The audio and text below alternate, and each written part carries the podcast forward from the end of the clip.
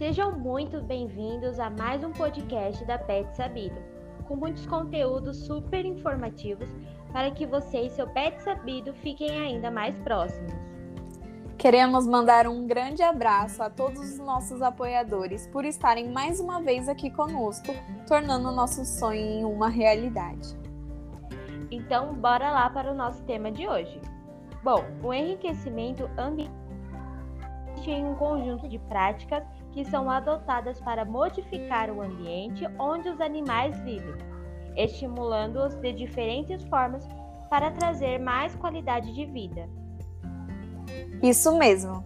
E ele tem um objetivo de trazer experiências novas, sempre que possível, semelhante às existências da natureza. Isso permite com que eles expressem o seu comportamento natural. Mas como surgiu o enriquecimento ambiental? Bom, esse conceito começou a ser aplicado na década de 70 em zoológicos de diversos lugares no mundo, com o objetivo de criar um espaço mais semelhante à natureza para os animais em cativeiro.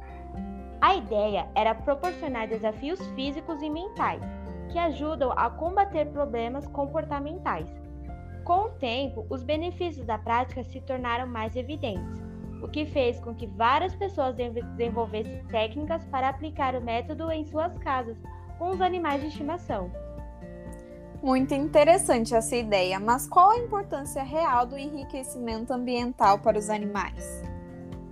Essa prática traz diversos benefícios para os gatos, cachorros e outros animais domésticos, sempre relacionados ao bem-estar, saúde e qualidade de vida, como o gasto de energia física e mental, a conexão com seus instintos, o desenvolvimento de habilidades em inteligência, a redução da agressividade, diminuição do medo de situações novas e a melhora na confiança do animal. E quais são os tipos de enriquecimento ambiental?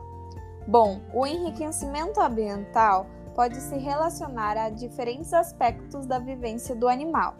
Todos eles acabam interligados em algum momento, mas vale a pena entender os diferentes tipos. Vamos começar pela alimentação.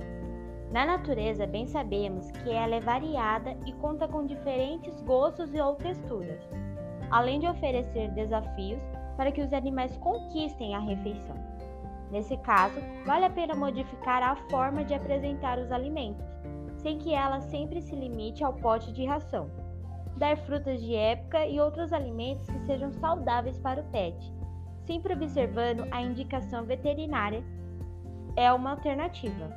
Também existem petiscos que oferecem texturas diferenciadas e brinquedos recheáveis que ajudam que ajudam a estimular o seu animal de estimação.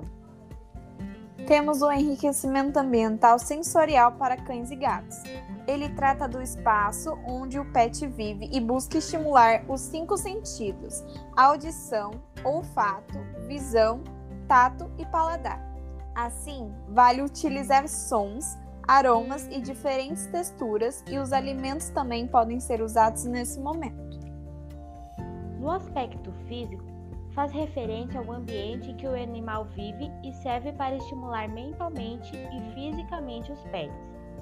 Nesses casos, é possível investir em mobílias diferenciadas, brinquedos, substratos como terra, grama, areia etc., ainda com cordas e estruturas para escalar.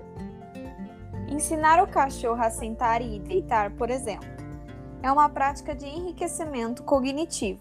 Em geral, as tarefas são seguidas de reforços positivos, como petiscos, para manter o estímulo para que ele conquiste novos desafios.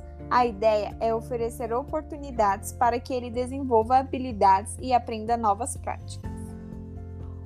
O último tipo é o enriquecimento social e trata das relações do seu pet com humanos e outros animais.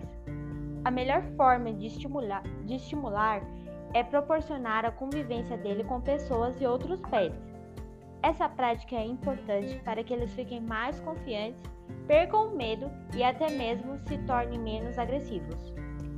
Todas essas dicas foram importantíssimas e, diante disso, saiba que a prática oferece um interessante alternativa para aumentar o bem-estar físico e psicológico dos animais.